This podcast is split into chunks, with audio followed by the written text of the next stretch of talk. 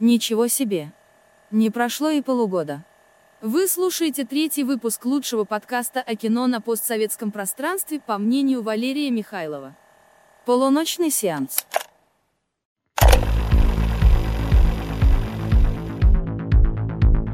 Всем привет, с вами выпуск полуночного сеанса, и с нами в студии, подчеркну, в студии, а, Костя, как всегда. А, привет, привет. Да, я перед тем, как представлять нашего гостя, я скажу огромное спасибо невероятной студии звукозаписи «Дракон» а, за то, что она нас приутила и поняла, что нашему шикарному контенту необходим шикарный звук. Поэтому наслаждайтесь просто.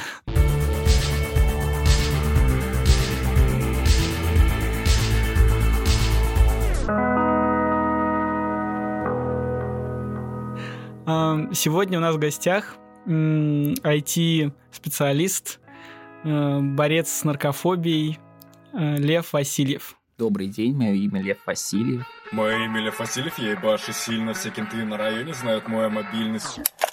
Собственно, я буду говорить здесь с этими ребятами несколько часов. Так говоришь, как будто мы тебя заперли, знаешь. Типа... Да. А, Лев, а расскажи про свой проект. Лев — создатель сайта kiss-graph.ru. .com. Вот, расскажи, что это такое. Uh, да, я считаю, что uh, существуют важные моменты в человеческой жизни, которые хочется запомнить. И как бы старый способ это сделать фотографию или просто записать дневничок, а можно сделать это как-то более актуально более удобным современным способом, чтобы это не потерять, потому что фотографии часто теряются, там записи теряются, а нужно все хранить в одном месте, прям вот в супер сохранном состоянии, вот. И я думаю, что такие важные волнительные моменты, как поцелуи, например, или, возможно, свадьбы, расставания, всякие такие вот, э, ну, как бы поворотные ключевые моменты в жизни, их можно все выставить на цифровое полотно, и более того, посмотреть, в каком порядке какие люди делали эти важные моменты между собой, как, как они взаимодействовали, и в общем, где-то в интернете на сайте kisterograph.com, заходите, пожалуйста, э, висит информация примерно о двух тысячах человек и том, как они идут по жизни и двигаются. И эта схема постоянно обновляется. Когда-нибудь там будут все люди планеты, все, кто умерли, это большое историческое исследование и социологическое, антропологическое. И еще это очень кислотно выглядит, э, этот слайд к теме нашего подкаста, я так понимаю. Появились ли там уже какие-то, ну, неожиданные для тебя личности, возможно, какие-то а, медийные персоны? А, ну, там я один из первых узнал а, сплетню про Ксению Собчак и Богомолова, то есть она там появилась раньше, чем в СМИ. Э, вот. И, например, я узнал, собственно, Виктор Цой был довольно популярен в свое время в Петербурге среди девушек и парней в том числе, вот, поэтому я периодически узнаю, что чьи-то родители были в интимной связи с Виктором Цоем, и иногда я подхожу к полузнакомому человеку, спрашиваю, а вот ты бы хотел знать, что твоя мама спала с Виктором Цоем? И там некоторые говорят да, и я говорю, поздравляю, чувак. Типа. Мне кажется, что это мой сын. Ну, не суть. Короче, смотрите сайт. Поступали ли жалобы? Да, там, там счетчик жалоб. Сейчас, по-моему, 17 человек подавали жалобы. Мне как-то позвонили в 2 часа ночи и 40 минут кричали в трубку, типа, Лев, это незаконно. Я у меня есть юридическая база, чтобы доказывать, что это законно, это типа... Ну, это, это в общем-то, нормально. Обсуждать, кто с кем целовался. Это... В этом нет ничего плохого. А там, ну, прикрепляется к этим связям некая, ну, доказательная база? Или это, ну, в теории систему можно обмануть? А, ну, это уже отсылает нас к исторической науке и к такой дисциплине, как работа с источниками. И, в общем-то, у меня есть метаинформация, кто когда сообщил, в каком состоянии сознания. И, то есть, в истории там часто изучают не просто источники, то есть там Фома Аквинский что-то написал, изучает еще личность Фомы Аквинского, чтобы понять, почему он это написал, то есть какие у него были мотивы там рассказать вот это. И я точно так же изучаю всех людей, которые мне сообщают информацию, то есть какие у них мотивы сообщить там вот это. Возможно, они хотят кого-то поссорить. И то есть у меня есть там специальная отметка, что вот это не подтвержденная информация, потому что источник ненадежный. Э, вот, то есть пока что типа, со временем я буду выводить для каждой связи информацию, что вот здесь вот такие-то нюансы, поэтому вы можете не совсем э, лояльно, не совсем, как сказать, правильно относить, да, вот относиться к этой связи. Вот, и это будет гораздо подробнее, чем какая-нибудь докторская по истории, потому что в докторской по истории нету гиперссылок, там просто текст на 200 страниц. Докторские по истории, мне кажется, никто никогда не читает, просто смотрит список референсов. А у меня это будет прям удобный википедийный вид, и там прям пробивается вся инфа, это будет гораздо удобнее, чем историки. Мне кажется, с каким-нибудь журналом типа «Окей» и «Стархит» э, может очень понравиться подобная схема. Да. А еще я почему-то задумался, как это в теории можно монетизировать. Не знаю, скрыть часть схемы по премиум подписке. Да, да, да. Это постоянно поступают предложения, пока я хочу просто рекламу выставить, потому что с продажами надо прям запариться. Но там, типа, до, по максимум заходит 50 человек в день, то есть пока это не, не супер монетизируемо. Новость дня. Собственно, Лана Вачовски, бывший э, мужчина-режиссер э, «Матрицы», заявила, что трилогия «Матрица» — это на самом деле фильм о трансгендерах. Этого не может быть. И, собственно, э, ну, фанаты начали искать отсылочки, а где же там про трансгендеров? Я вот, я такого там не помню, например. Во-первых, ну, я увидел весь этот бум в комментариях, там, на лентаче и так далее вот вам не пофиг вообще? Типа, какая разница, как интерпретировать искусство? Ну, то есть, вот Лана Вачовски хочет интерпретировать его так. К тому же, скорее всего, для нее, как для трансгендера, вот когда она снимала «Матрицу», она реально могла думать о том, что вот это там э, фильм о том, о человеке, который живет не в своем мире, вот, и он хочет жить в реальном мире, а он не может жить в реальном мире, и вот она свои внутренние переживания туда перекладывала. Но это не важно. В фильме «Матрица» нет ничего про трансгендеров, это только интерпретация одной женщины, которая вот его сняла. Интерпретация еще каких-то фанатов либеральных. Вы можете сказать, что это фильм про нацизм, и это будет ваша интерпретация. Это не делает фильм «Матрица» ни про нацизм, ни про трансгендеров. Фильм «Матрица», да, он да. про то, что есть в фильме «Матрица», Жид, и все. Жидомасонская «Матрица», в которой застрял Нео. Арийский абсолютно. Нео, ты избранный. Да, да.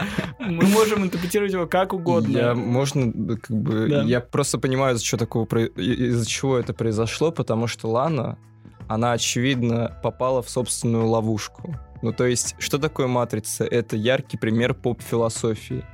Почему вокруг э, любых вообще а, объектов этой самой поп-философии, как фильм «Матрица», всегда было так много обсуждений, потому что, ну, действительно, под вот эту концепцию «мозг в колбе» можно подстроить что угодно, и трансгендеров, и нацистов, и и все окажется верным. Ну, потому что фильм как бы не говорит никакой конкретики, он э, во всех вещах такой очень общий, что вот мы живем не в своем мире, а да. что если какой-то реальный мир? Ой, ну нихуя себе.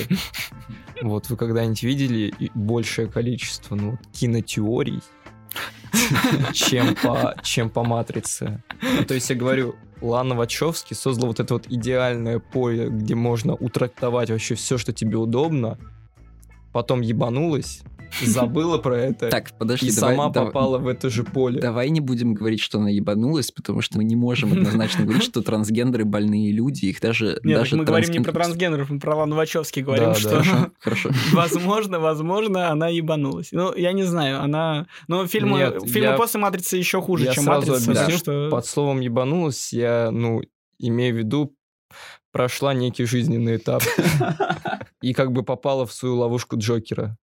И такая, ой-ой-ой, я же сняла фильм про трансгендера.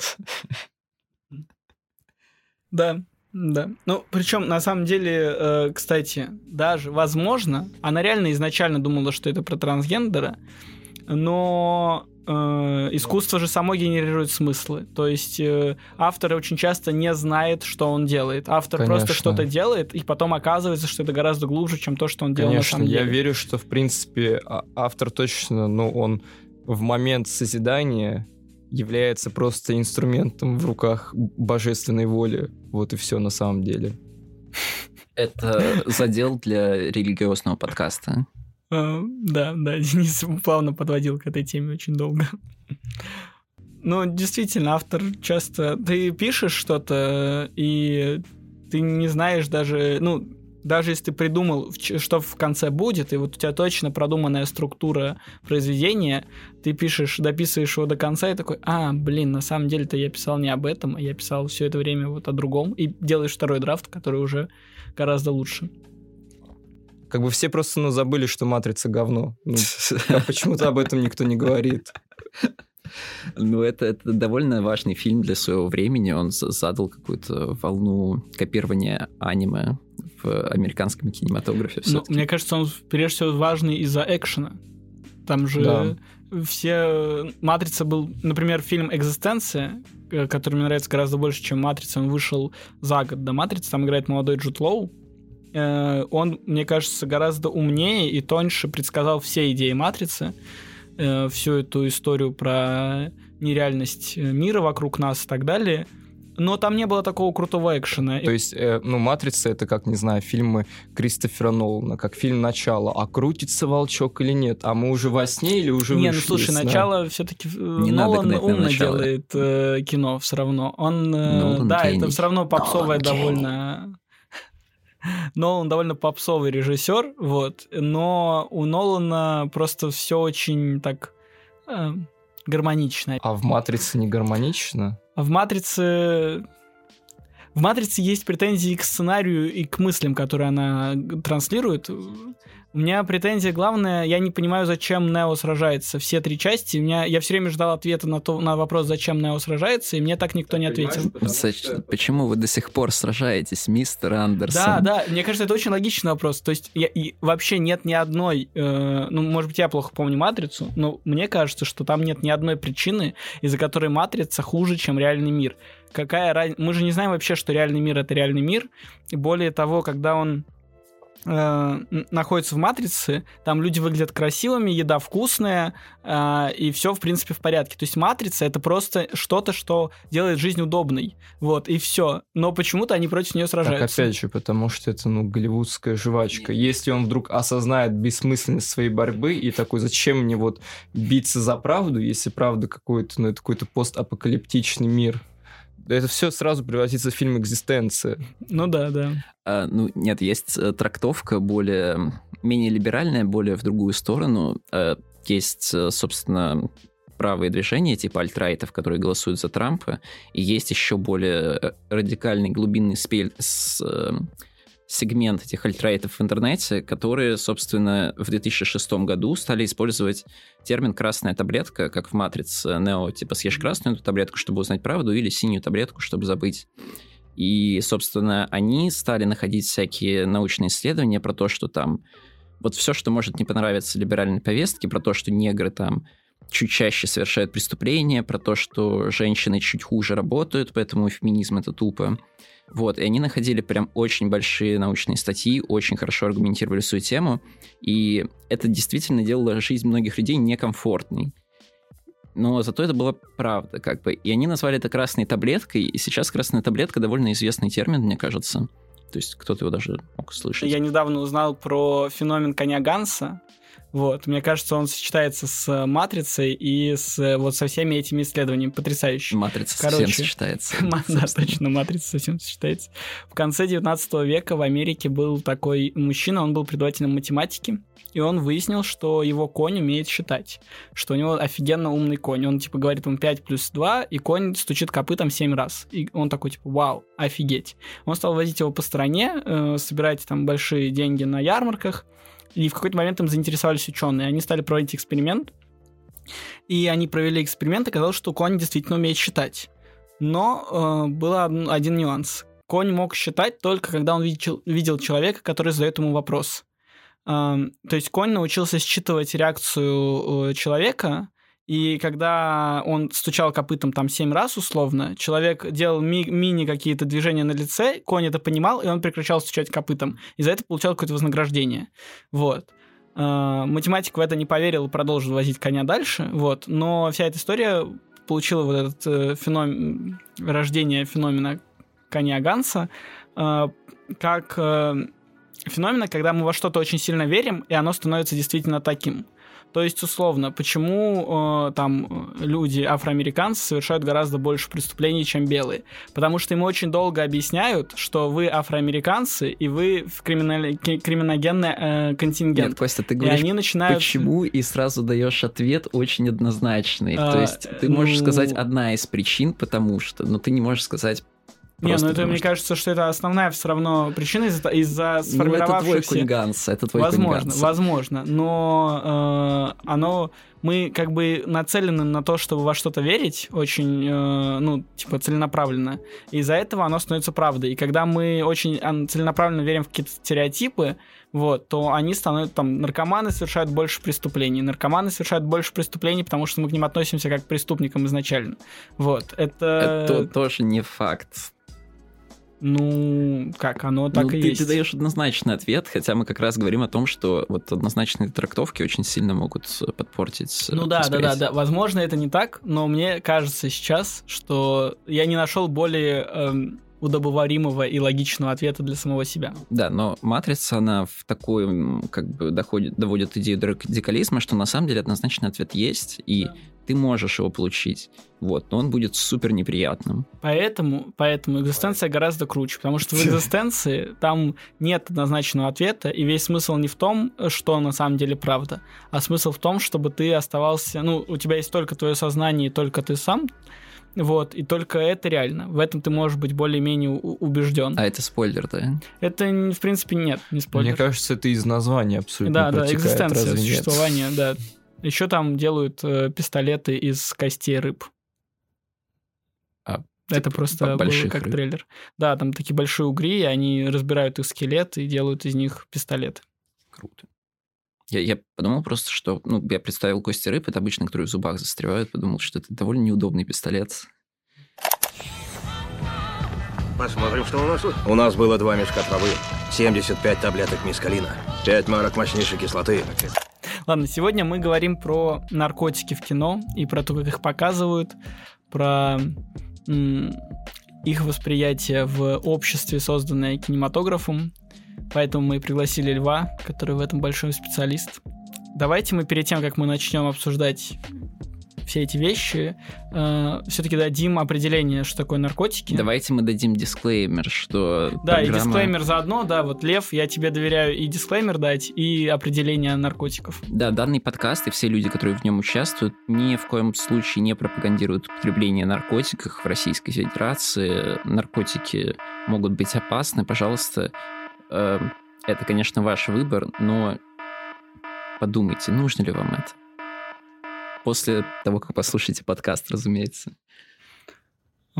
Наркотики могут вас убить, подкаст вряд ли. Шмалим дурь, курим шмаль, дуем коку, пиво пьем, пиво пьем, пьем, пьем, косяки, бля, продаем. Э, да, что такое наркотики, Лев? Э, да, но вот сейчас у нас был перерыв, и в этот перерыв, э, собственно, эм, два, собственно, мы все, кто записывает подкаст, э, пошли курить. Я, собственно, не курил, все три, остальные три человека курили.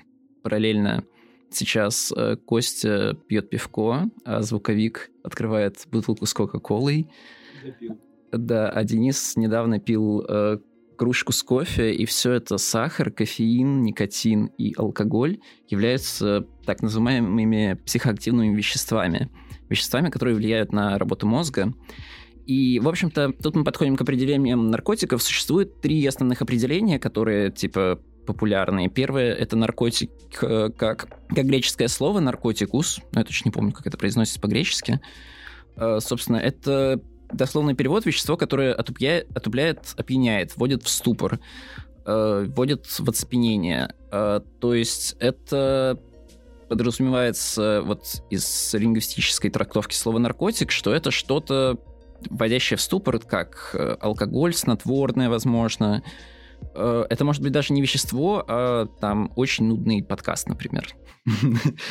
У вас есть какой-то подкаст враг, которого можно сейчас назвать? Вот. Э, второе определение наркотиков — это медицинское определение. Собственно, любое психоактивное вещество, влияющее на работу мозга. Вот там сигареты, алкоголь, сахар, кофеин. Э, все там, ну вот запрещенные наркотики, там, которые я не буду сейчас называть, но вы их и так все знаете. И лекарства тоже входят в определение наркотиков. Вот если более подробно изучать эту тему, можно зайти на сайт Всемирной организации здравоохранения на английском, и там есть просто раздел drugs. Drugs на русский переводят как наркотики, но более правильный перевод будет медикаменты. Собственно, по медицинскому определению все медикаменты — это э, наркотики.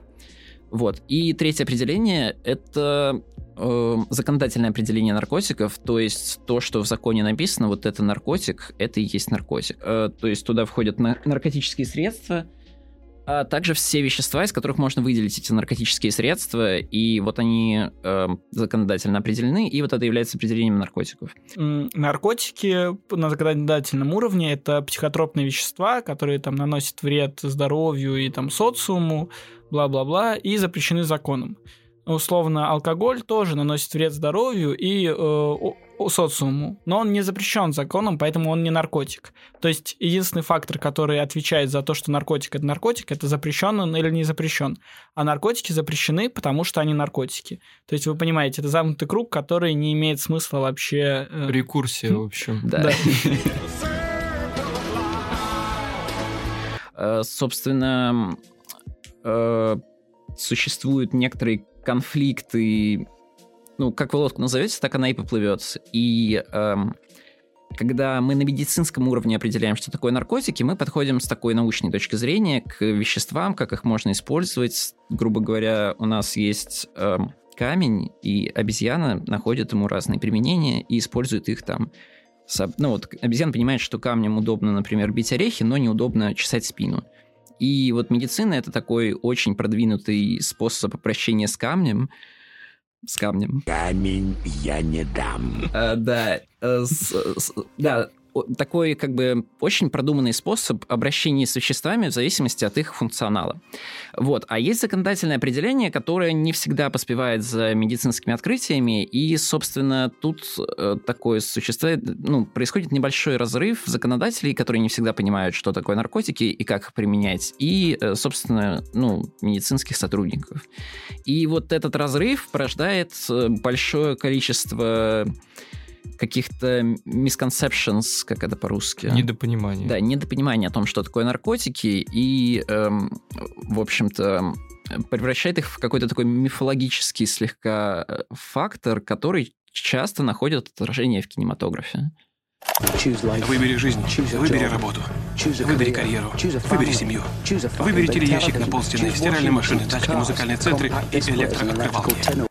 А давайте просто, если мы сегодня говорим, ну, в общем, наркотик, то мы подразумеваем на запрещенные вещества в Российской Федерации. Так вот, перед, э, перед этим все-таки э, поговорим про романтизацию наркотиков в кино и про вот этот э, образ э, такого рок-н-ролльщика, который много нюхает и ничего ему от этого нет, и как э, э с этим быть, нужно ли бороться с тем, что в кино показывают, что наркотики это не страшно, и ну, насколько это страшно, то, что э, многие там деятели искусства употребляют, и поэтому становится мысль, появляется мысль, что может быть это нормально. В любом фильме вот с подобным героем чаще всего это вот приходит к двум исходам. Первый все-таки рок-н-ролльный образ жизни наносит какие-то травмы по тебе, по твоим близким, по твоему э, здоровью, в принципе, рушит твою жизнь. Вот. А второе, э, то, что если все-таки герой остается в этом мире, и ему в этом мире э, психотропным хорошо, потому что в мире реальном все крайне херово. И получается, что наркотики в подобной схеме становятся некой лакмусовой бумажкой того, что, блядь, общество нездорово. То есть, э, вот хороший пример, фильм «Аптечный ковбой» казалось бы, это фильм, ну, вроде как фабульно, про то, что вот они ездят, грабят аптеки, но это кино о так называемом поколении Яппи, то есть это дети хиппи. Абсолютно потерянное поколение, оставленное вообще на обочине жизни. И а, там дается очень четкий месседж, что, что общество не смогло их социализировать, оно не дало им какой-то внятной цели в жизни и даже не помогло эту цель найти. Поэтому они выбрали наркотики, потому что в таком случае их цель становится очень понятной. Просто ездить от аптеки к аптеке, чтобы а, найти дозу. И это становится их смыслом жизни, потому что это очень просто и очень доступно. А альтернативы нет. Поэтому остается только так. А вот я бы хотел дополнить. Костя сказал, что типа образ наркотиков в кино это рок-н-ролльный образ. Я не совсем согласен, потому что. Не, ну по-разному бывает. Я имел в виду именно да. про вот какой-то такой но есть э, очень часто рок-н-ролльный образ. А, я только именно про это, про, про страшный образ мы потом поговорим. Не, я именно не про часто, а про то, что э, рок-н-ролл мертв, а я еще нет, э, и рок-н-ролл умер где-то в 2000-е, и после этого такой рок-н-ролльный образ наркотиков в кино очень быстро пошел на спад. То есть когда началась хиппи-революция, и вот спустя, ну, когда кинематограф догнал хиппи-революцию, наркотики стали появляться в кино, потом с ним начал твориться какой-то трэш, который, в принципе, вот э, объединился образ вот этого рок-н-ролльного образа жизни. А сейчас, э, ну, на, с середины нулевых, ну, да, с середины нулевых этот образ постепенно уходит из кинематографа, и мы, скорее всего, сейчас будем обсуждать большую часть подкаста именно такие старые фильмы до нулевых. Например, больше очень если не каждый человек, в общем, каждый почти человек знает э, образ Джонни Деппа из «Страха и ненависти в Лас-Вегасе. А, это и все такие дефолтный думают... образ Джонни Деппа в любом фильме. Ну да, но вот, вот это перечисление, сколько у нас там чего было, вот, и это какая-то такая уже культурный код. И все думают такой, вау, какой крутой Джонни Депп. Но у меня вопрос к этим людям, смотрели ли они «Страх и ненависть» в Лас-Вегасе, потому что когда смотришь «Страх и ненависть» в Лас-Вегасе, это очень страшно. Это, ну, им нехорошо. Этим, эти люди не... Они пребывают даже не в забытии, они не спрячутся от реальности, они именно вот это погружаются в гон за журналистику, когда ты исследуешь какой-то феномен изнутри, и они находятся же в постоянном состоянии бэт-трипа. И это страшное, некомфортное очень кино. Его еще снимает Терри Гиллиам, который снимает такое, ну, но это некомфортное кино. Костя, ты просто наркофоб. Просто я как раз увидел в нем вот э,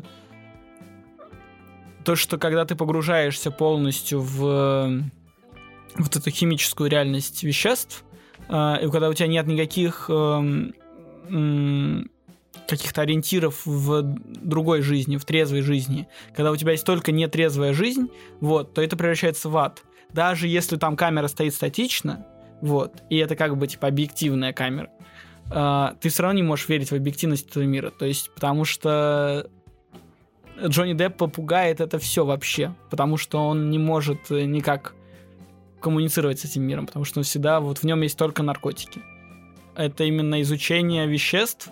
И, ну, то есть изучение не столько веществ, их действия, сколько э, человека, который находится, в, у которого в жизни ничего кроме этих веществ нет у которого в дорожной сумке... Пол салонки кокаина, и гора возбудителей, успокоительных и всего такого, всех цветов.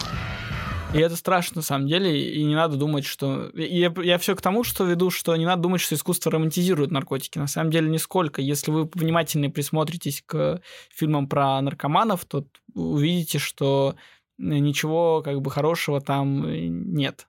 На самом деле здесь э, проблема в том, что ну, с наркотиками точно так же, как и с сексом случилось вот это вот явление сакрализации некой. Сакрализации в том плане, что наркотики в фильме становятся просто маркером, который, по которому ты, э, на который ты э, явно обращаешь свое внимание. из-за того, что они слишком сильно привлекают твое внимание, из-за того, что эта тема, она табуирована зачастую, то ты как бы не смотришь дальше самих наркотиков.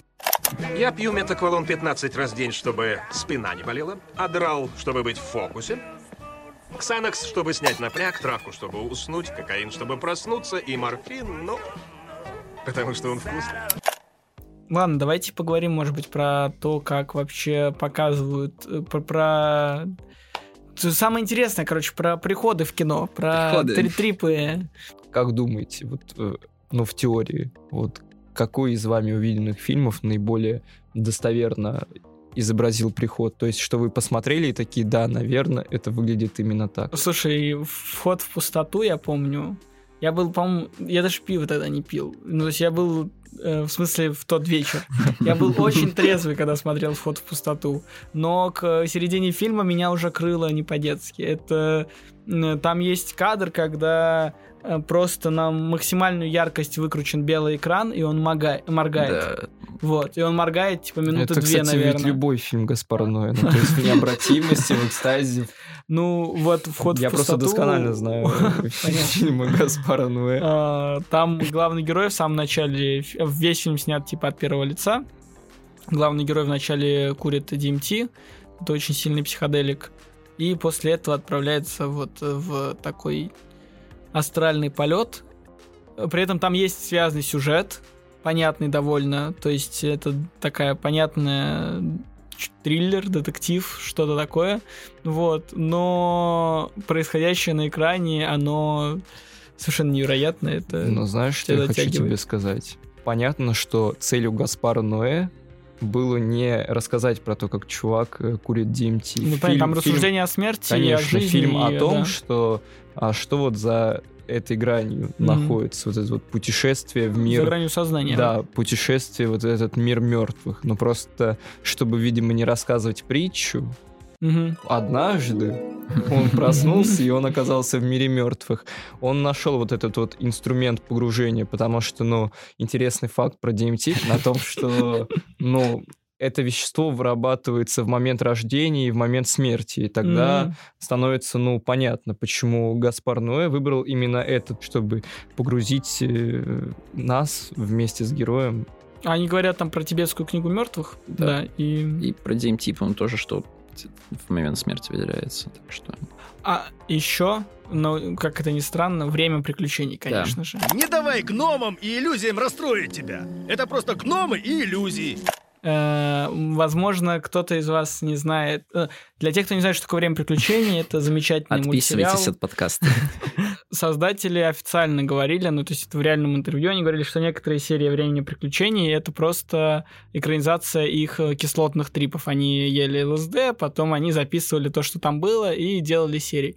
И в некоторых сериях это прям очень сильно прослеживается. Например, там есть серия про то, как Джейк с Финном, это главные герои, э, Финн дотрагивается до какой-то там магического амулета, и его астральное тело выходит из его физического тела, и его, значит, физическое тело ни на что не реагирует, и Джейк не знает, что делать с Финном, и он пытается всячески как-то взаимодействовать с Финном, а Финн, ну, ну, ничего не получается. В какой-то момент он думает такой, я знаю, у, у Финна есть любимая песня, я поставлю ее, но астральное тело Финна начинает очень сильно раздражать эта песня. Он такой, нет, только не эта песня, нет, и он не может вырваться, потому что... А Джейк еще ее сам подпевает и танцует вокруг него.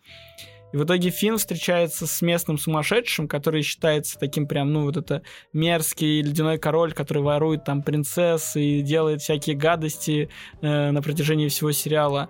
И, э, и ледяной король его видит. И оказывается, что ледяной король видит все астральные тела всего мира. И из-за того, что он все время находится в состоянии измененного сознания, он такой сумасшедший. Вот. И его просто он не злой, а он просто не, Шизофреник. Ши- да, он не в состоянии вместить в себя все вот это знание э, за границей, как бы. Э, и ты такой, вау. Потрясающе.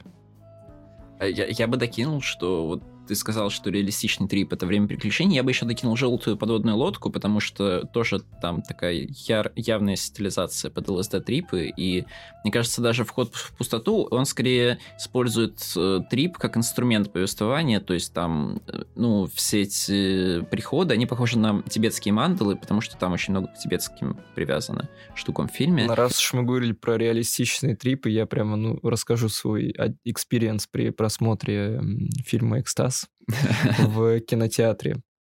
Ну, то есть э, в какой-то момент э, ты чувствуешь, как не просто твое сознание меняется, ты в какой-то момент начинаешь этот фильм очень сильно физически ощущать. То есть тебе становится дико некомфортно, и вот, э, ну, это, не знаю, это напоминает...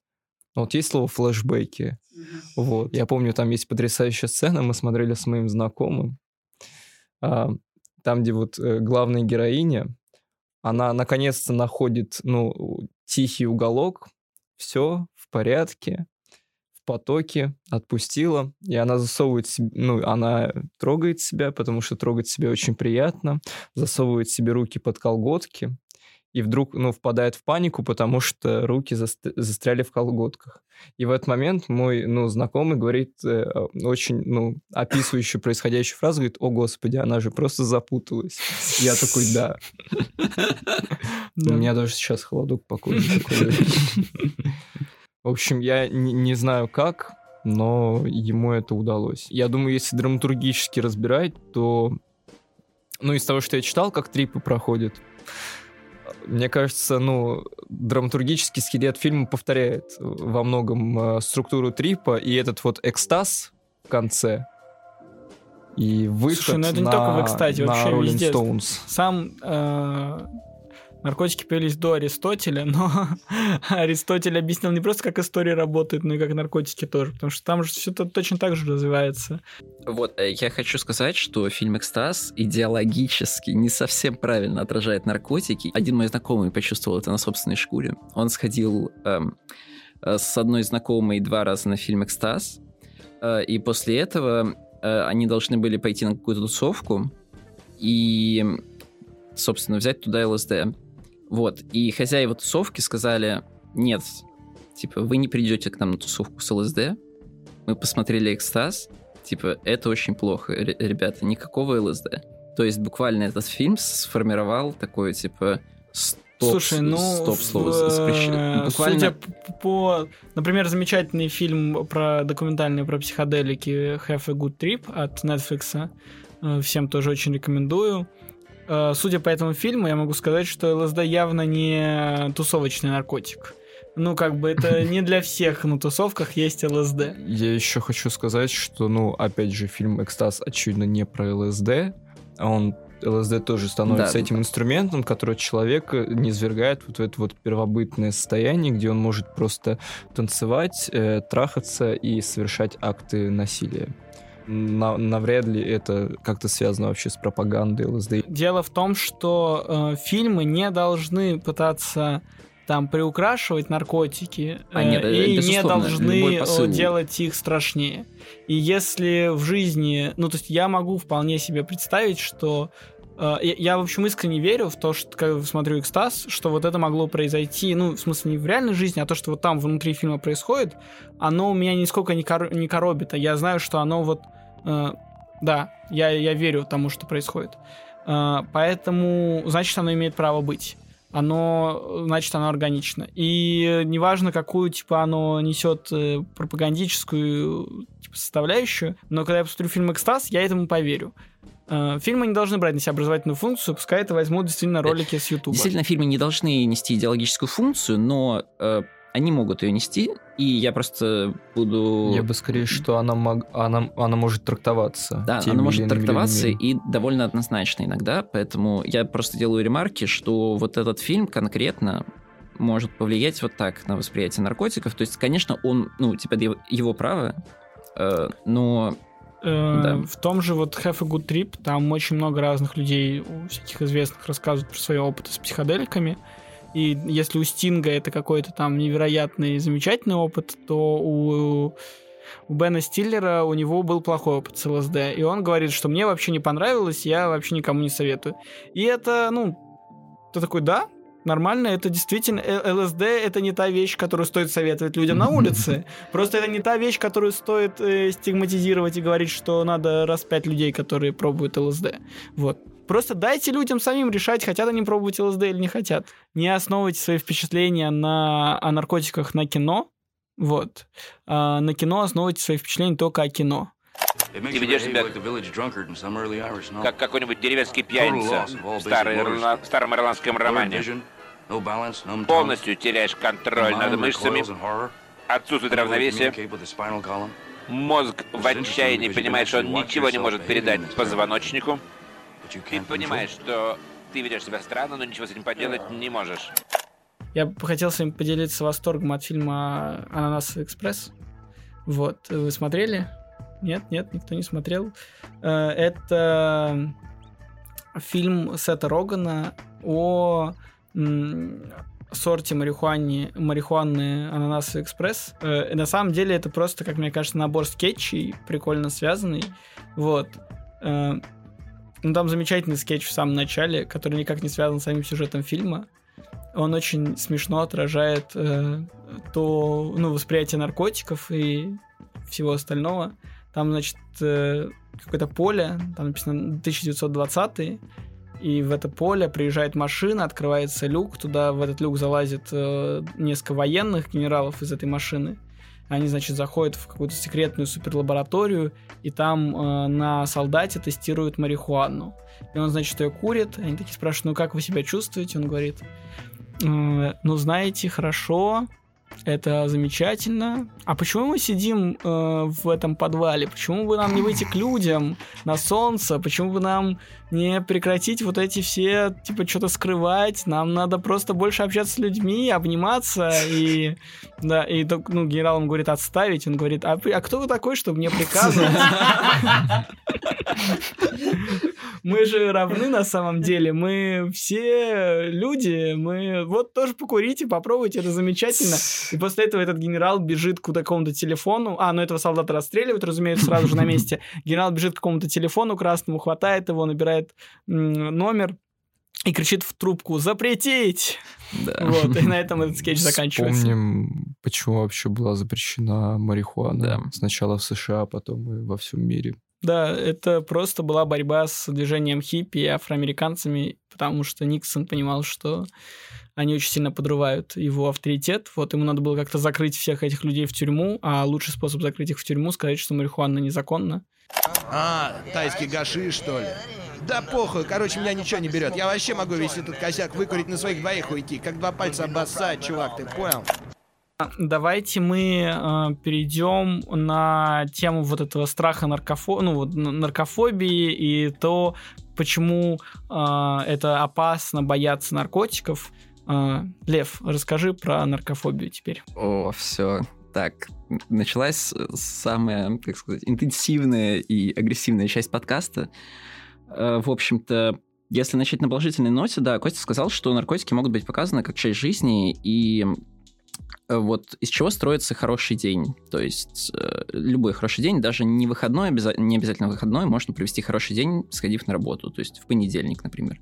Как бы понедельник день тяжелый, но если ты проснулся там за пару часов до выхода на работу, успел сходить э, в душ, там у тебя вкусно пахнет шампунь, ты приготовил себе вкусный завтрак, тебе написали друзья, там скинули мемес, ты посмеялся, там написала любимая девушка – Потом ты поехал в метро, никто не наступил тебе на ногу, светит солнышко, ты приехал на работу, поздоровался со всеми. В общем, э, ну, весь день строится из каких-то маленьких приятных мелочей, которые все в сумме дают хороший день, который, ну, приятно прожить. Э, вот. И, собственно, в этом дне есть такие мелочи, как, например, ты купил вкусное мороженое, или ты купил себе там новую одежду, то есть э, какие-то вещи ты всегда покупаешь, или там прочитал книжку, то есть ты, э, ну, мы при капитализме живем, поэтому мы постоянно... Потребил контент. Да, потребил контент. И Э, в общем-то, контент, который у нас сейчас есть, это в основном либо физический контент, какой-то, какая-то вещь, которую ты покупаешь, либо э, мысли контент, не знаю, мемесовый контент, то есть когда ты прочитал книжку, получил какие-то мысли. Э, вот, но вот сфера регуляции жизни, как бы, ну, то есть хороший день строится из хорошей одежды, вкусной еды, интересной книжки, приятного разговора, но э, он также может строиться из э, приятного настроения. И вот именно сфера регуляции настроения, она очень, как сказать, немного неочевидная, контринтуитивная, и когда ты говоришь, что то, чтобы прожить хорошо день, можно не просто съесть вкусное мороженое, или хорошо поговорить, а еще как-то улучшить свое настроение, скажем, на 10%.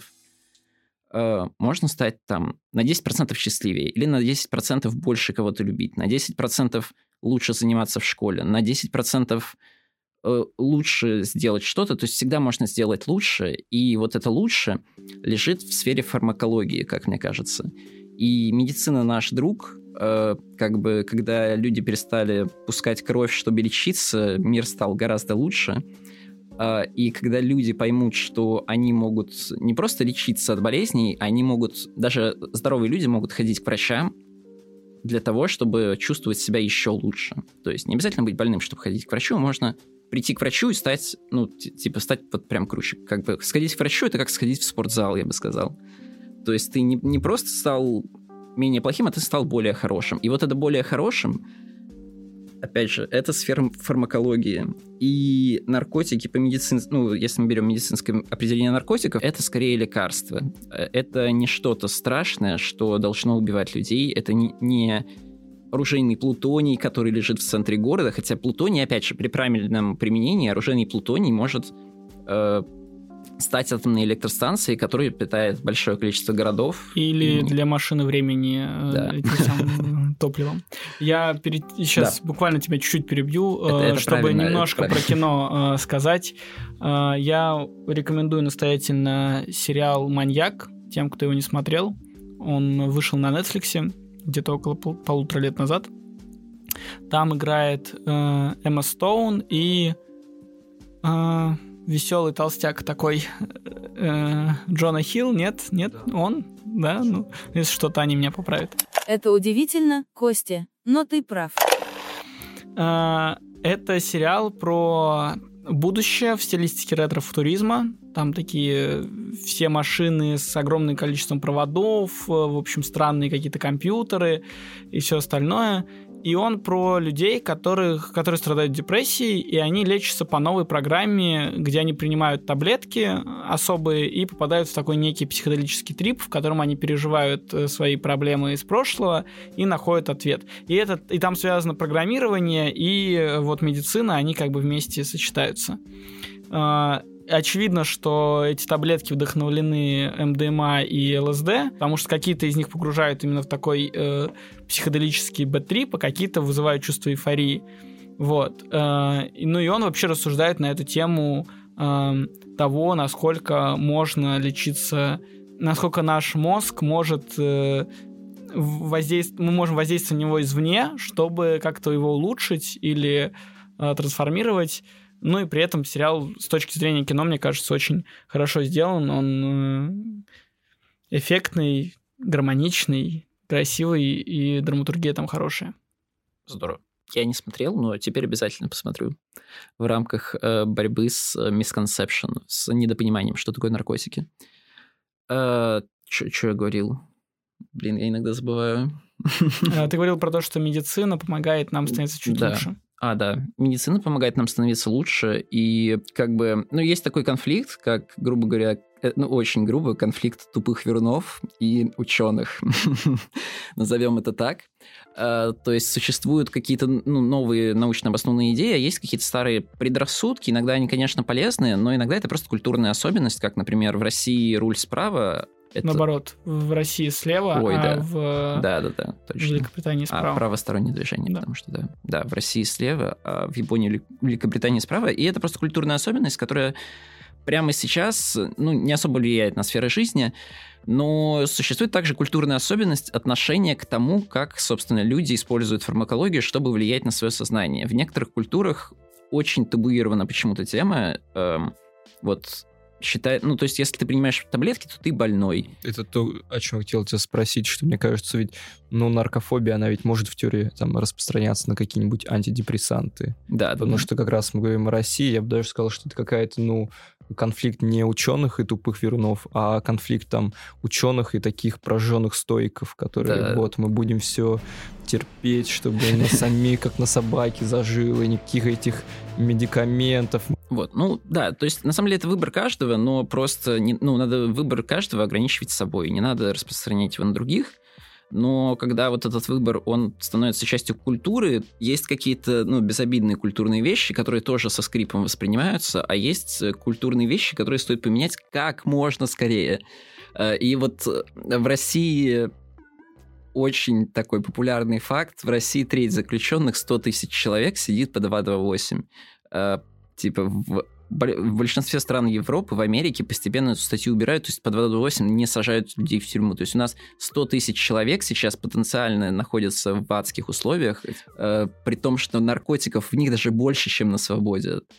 Ну, кстати, здесь же, опять же, просто на это следствие, если у нас тема табуированная, то и люди, которые так или иначе к этой теме относятся, они тоже по, ну, становятся табуированными. Mm. Вот и все. И у нас табуированная тема и куча табуированных людей, которые как бы как маргиналы.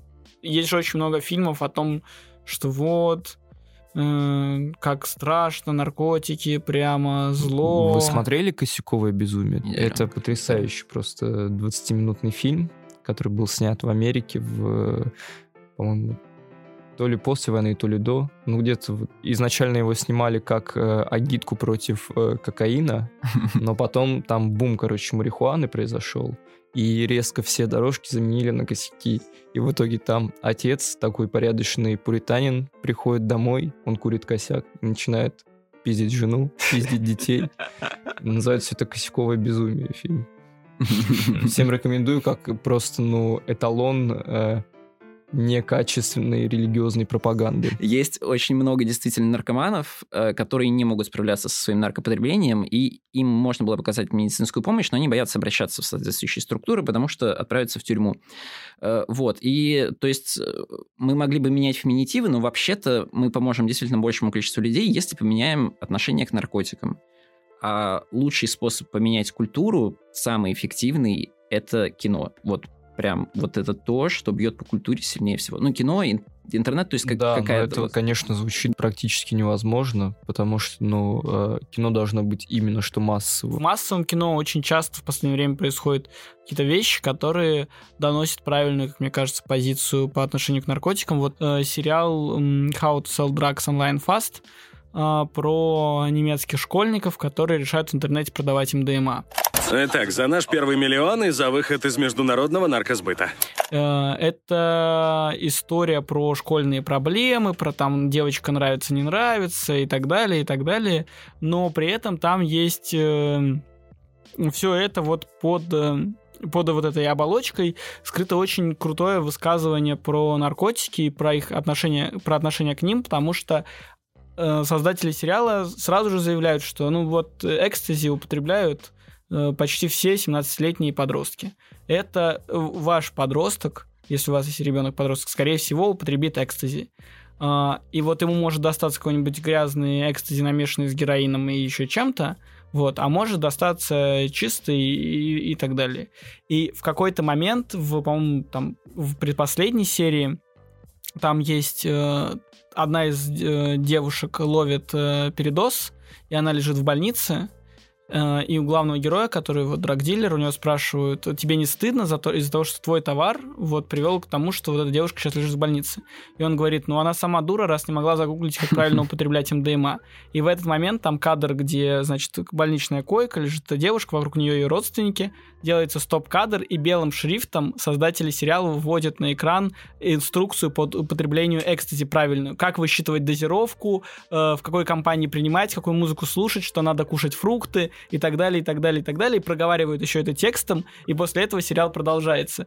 И ты такой, вау, э, вот это отношение к веществам, вот это... Ну, то есть такого в русском сериале было совершенно ну, невозможно знаешь, добиться. Что? В том-то и дело, что если мы говорим про наш рынок, мне кажется, это уже, ну, такая довольно а, это уже культура довольно продвинутая. Ну да, да. То есть мне кажется, что вот если бы я запускал что-то в российский прокат, если бы у меня была такая возможность, я бы направил фильм а, наподобие «Реквиема по мечте», но немножко изменив его концепцию. Потому что вот как э, мы с тобой обсуждали в «Реквием по мечте», какая главная проблема? То, что они счастливы вот только а, когда они находятся под наркотиками. И то есть, ну, ну да. А да. смысл тогда? Вот. Возможно, стоило бы как-то изменить концепцию фильма, где у нас вот есть э, люди э, с, как раз-таки с своими какими-то мечтами, изначально чистые, вот, и потом они э, ввязываются в эту, в эту темную игру, и кто-нибудь их э, там спасает, условно говоря, э, в конце, и они проходят весь этот путь, и зритель вместе с ними, им сопереживая, сопереживая их мечте, проходит вместе с героями этот путь и понимает, что вот, это все не, это не какие-то маргинальные выродки, а это обычные ребята, которые просто немножко запутались, и что нужно относиться к ним э, нормально. Мне кажется, тут вот что-то вроде даже не реквием по мечте, а второго сезона во все тяжкие. right. Весь второй сезон во все тяжкие посвящен э, вот как раз вот этой зависимости и проблемам с ней. И там есть одна из самых страшных сцен, те, кто смотрел, знают, те, кто не смотрел, бегите смотреть, когда Хайзенберг приходит к Джесси, и когда он смотрит на их спящих, и вот это у тебя прям мурашки, потому что очень четкий нравственный выбор у героя, очень четкие последствия передоза героином, очень, ну, и, и то, насколько вот эта э, табуированная запретная среда толкает вот этих хороших людей на вот этот жуткий совершенно выбор, который совершает Хайзенберг, э, тебе прям страшно становится. И она сделана никакого особого там монтажа или музыки, просто актеры стоят, смотрят ну, друг на друга, и тебе решена. страшно. Да.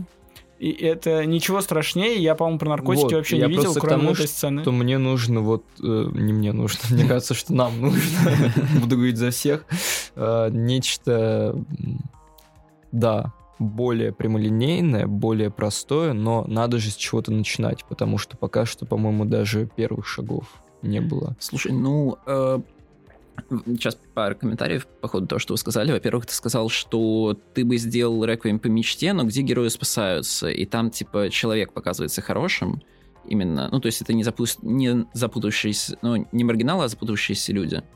Вот, но ты все равно, типа, вел по тому нарративу, что наркотики сделают им очень плохо. Наркотики а, это темная мутная я тема. Я могу объяснить, почему да. я вел по такому нарративу, потому что я опять же ну рассматриваю, что могло бы в теории выйти на на на экраны вот у нас а, сейчас. То да. есть я не представляю а, ну другого нарратива, понимаешь? Mm-hmm. То есть это с этого нужно начать, а, хотя это, бы это начать. Хорошо, да а потом уже, возможно, говорить, а может быть, можно и по-другому. Mm. А может быть и так. Раскачивать А может лодку. быть, ну да, да. То есть нужно сначала людей, как это, приманить, а потом нахлестать им по щекам. Вспомнил про сериал «Кайф с доставкой». А, мне кажется, что правильный показ наркотиков в это такой очень отстраненный, как будто бы как это ну, является частью жизни. А, если вы не смотрели «Кайф с заставкой», то я вам рекомендую, хотя он ну, на любителя, но я думаю, что многим может вполне зайти. Это история про наркокурьера, который, ну как наркокурьер, он разводит марихуану на велосипеде по Нью-Йорку, и каждая серия — это история его покупателей. Он привозит травку кому-то домой, они ее покупают, и дальше начинается их личная история. Так вот, в этом сериале почти каждая серия э, не про наркотики вообще. Да, там есть вот эта завязка, что наркокурьер приезжает, привозит траву, вот. Но все, что происходит дальше, завязка. ну это да, это может быть там точка Он невозврата может или кульминации, привести. да. Но в принципе все равно это всегда какая-то серия про отношения или про э, там дружбу, про родителей и детей, про религию это всегда истории, в которых травка является просто каким-то связующим элементом, но не самым важным. И это такое укрепление в обществе того, что это что-то, ну, неотъемлемое э, в нашей жизни есть. Мы от этого не можем отказаться. Вот, на самом деле весь мир не крутится вокруг э, борьбы или пропаганды наркотиков. Он крутится вокруг других вещей. Вот, а это просто что-то вот, что существует. Ты чувствуешь что-нибудь? Нет. 35 минут. Может, у нас иммунитет выработался за все эти годы? Так, да, э, я думаю, мы немножко, ну, мы много освещали наркотики в кино, но мы всегда говорили о психоделиках, то есть это первое, что приходит на ум, то есть э, вещества, которые вызывают галлюцинации, и это, типа, понятно, что Самое визуальное. О, о наркотиках, да, потому что вот. Но есть еще другие классы наркотиков, э, вот, и мы почти не затронули эту тему, какой-нибудь MDMA вызывает любовь, э, какие-нибудь стимуляторы ускоряют там мышление, грубо говоря, и, в общем, а, ну и про траву поговорили чуть-чуть. То есть, а есть еще какие-то фильмы, которые мы не затронулись? Ну, вот, кстати, насчет MDMA и прочих эйфоретиков, по-моему, ну, крайне мало. Эм... Кстати, э, они очень часто происходят как э, эти, знаете, отсылки на них. Например, в сериале Дирк Джентли, э, детективное агентство Дирка Джентли, тоже, кстати, рекомендую тем, кто любит такую английскую ироничную фантастику. Это, это по книжке человек, который написал «Автостопом по галактике». Там во втором сезоне э, сумасшедшая волшебница рас, ну, использует какое-то заклинание, вот, и все в сельском клубе начинают испытывать дикую эйфорию, обниматься, и цвета начинают быть более яркими, музыка становится объемной, и все потом просыпаются полуголые в какой-то квартире и с трудом вспоминают, что происходило накануне. Ну вот, кстати, я еще вспомнил э, хороший пример, где был показан, э, собственно, MDMA, Лора от э, Паула Сарантино. Метилендиоксимет-амфетамин, известный также как MDMA, стимулирует нервную систему и обладает свойствами эмпатогена. Его воздействие воспринимается как волна приятного тепла, поднимающаяся снизу вверх. Эту фазу воздействия обозначает глаголом «вставить». В общем, Сарантино, он как некий такой продолжатель Филини, он рассказывает про всех этих э, лицемерных буржуа, вот, так вот э, в фильме Лора он все это еще дополняет так называемой искусственной любовью. И опять же, эта искусственная любовь, она достигается за счет употребления MDMA и экстази. Вот. Это просто к тому, как можно э, Филини совместить с MDMA, и получается, ну, какой-то... С Сарантино. Да, да, да, получается Сарантино. А, мне кажется, что тут интереснее а, поговорить не про MDMA, а про всякие... Кокаина? Да, да, да. Как вы считаете, какую вот э, роль играет, например, кокаин в лице со шрамом. Мне кажется, что кокаин, кстати, очень хорошо отображает характер Тони Монтаны, потому что кокаин... Э, я никогда не пробовал кокаин и не особо стремлюсь, вот.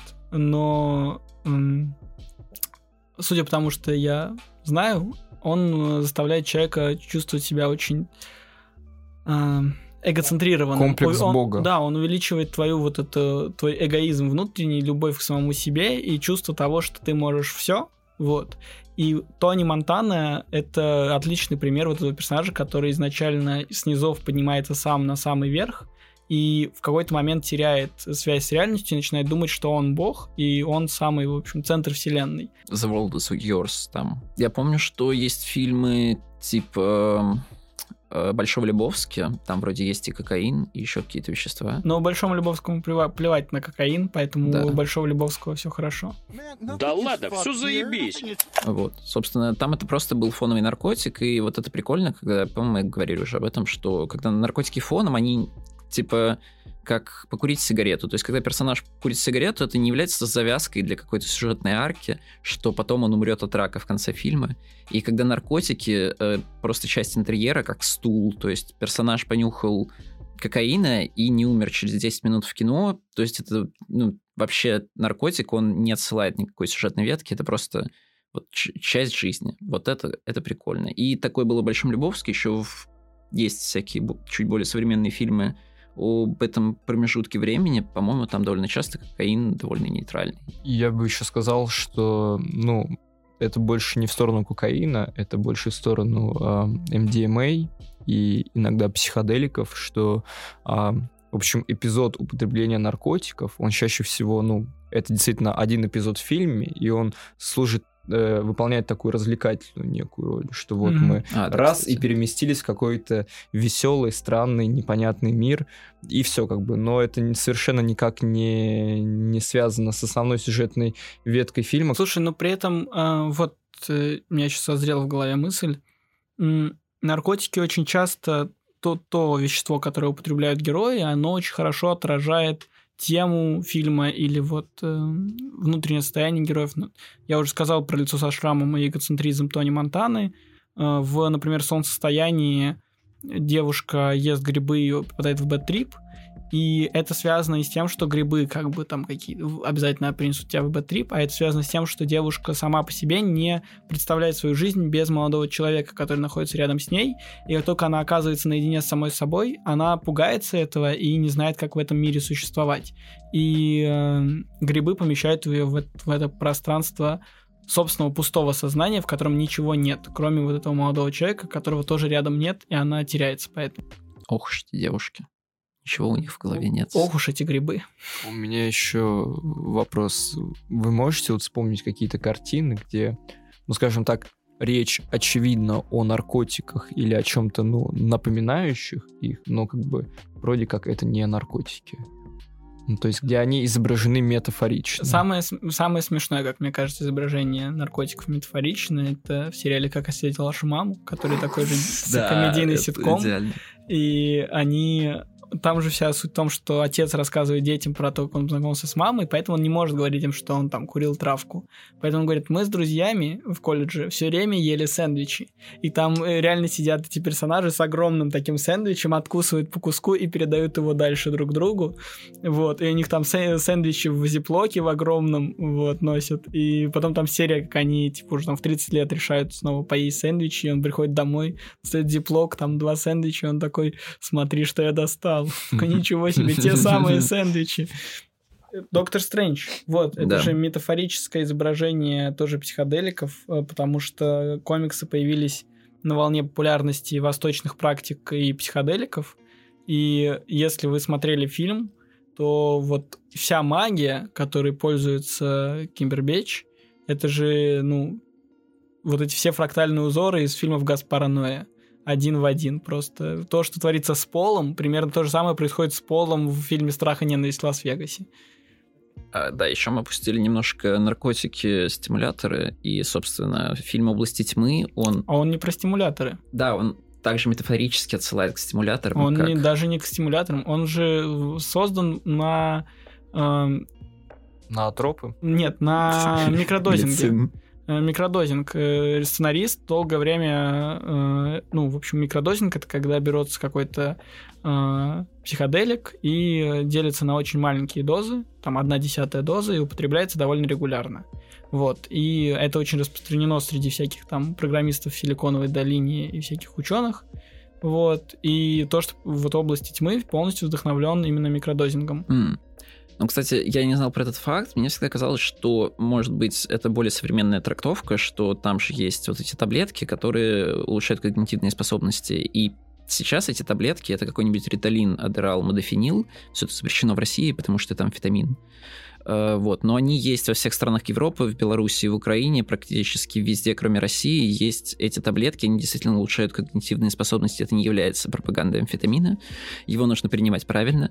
Э, вот, но действительно тесты на IQ, всякие всевозможные тесты действительно показывают, что он работает как вот этот пресловутый НЗТ из области тьмы. Они по... Они по рецепту? Или... Да, они рецептурные. Угу. А кому они их выписывают?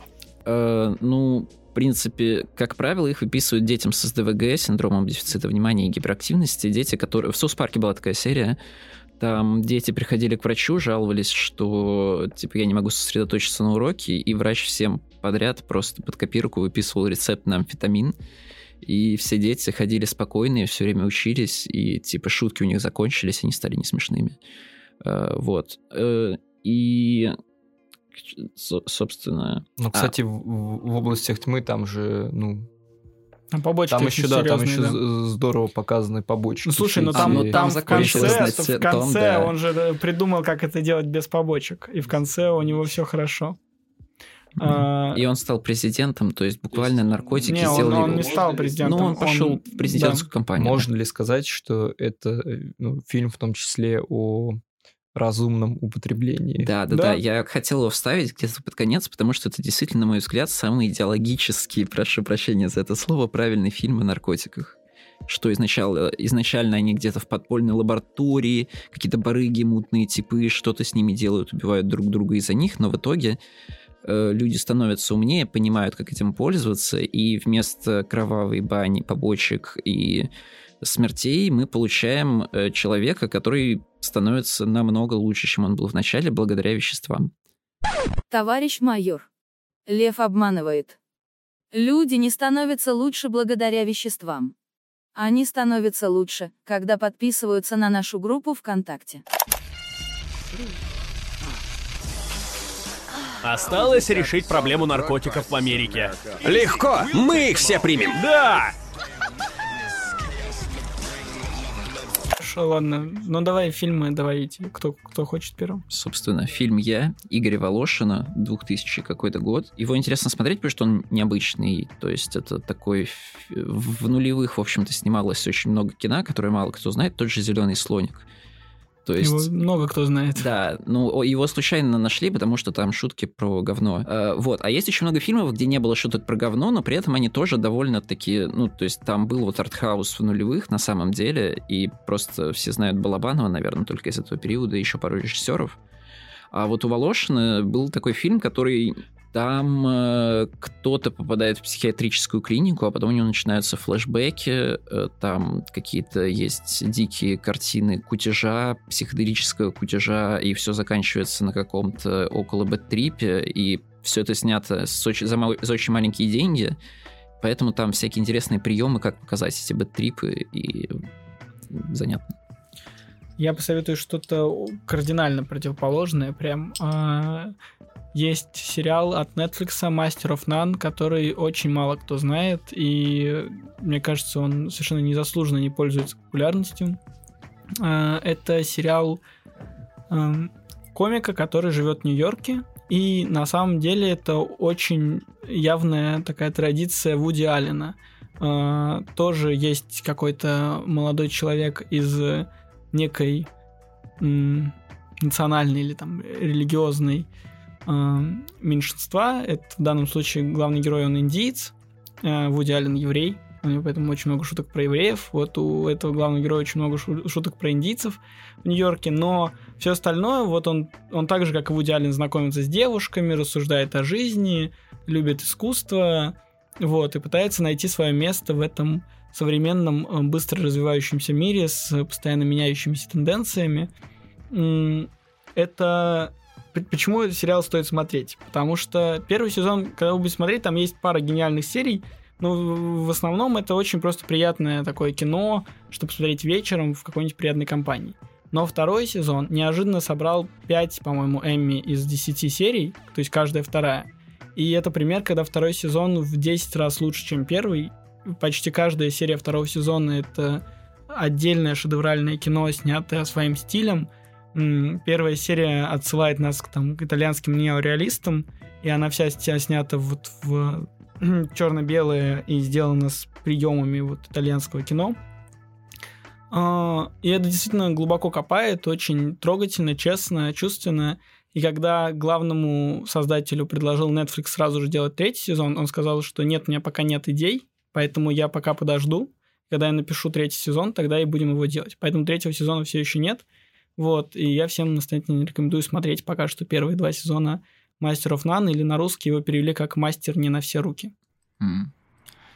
Я бы тоже в тему посоветовал э, фильм «Дилер» или «Пушер» Николаса Винденрефна. Мне кажется, это очень интересный пример э, нетипичной истории про барыгу, вообще про э, деятеля уличного криминала. То есть это абсолютно антимаскулинный персонаж, ну, плюс, настоящий неудачник и аутсайдер. И это не история Тони Монтаны. И благодаря тому, что она снята в очень такой да, документальной стилистике, какая-то правда в этом есть, в общем. А еще там в главной роли Матс Микельсон. В общем, очень интересное высказывание на тему уличной преступности и того, что уличная преступность это не про крутых барыг, а про безответственных неудачников. Звучит здорово. А Матс Майкельсон там еще молодой, он такой секси. Здорово. В общем, если вы думаете, что уличная преступность это круто, барыжить это круто, посмотрите Пушер. Сейчас мы все хотим выжить. Нет больше стимула 60-х. Великий гуру Тим Лири допустил фатальную ошибку. Он мотался по Америке, проповедуя самопознание, не думая о мрачной реальности, поджидающей всех, кто воспринимал его серьезно. Эти наивные уроды полагали, что можно обрести мир души и понимания, купив за 3 доллара таблетку радости. Их потери и неудачи относятся и к нам.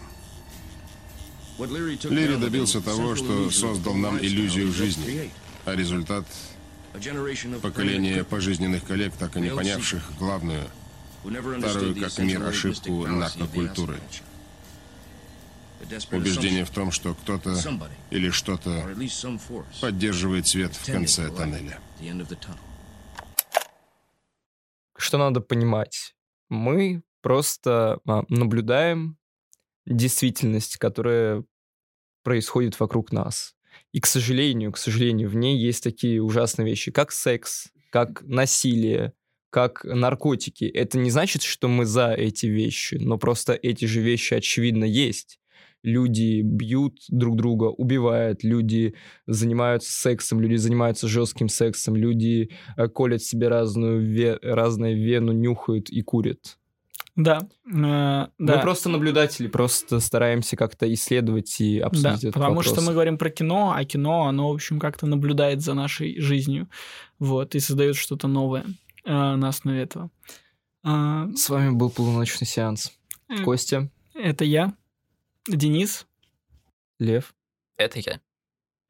Спасибо еще раз огромное студии Дракон, замечательной, которая нас приютила. И выслушала весь этот потрясающий разговор. До встречи в следующий раз. Пока-пока.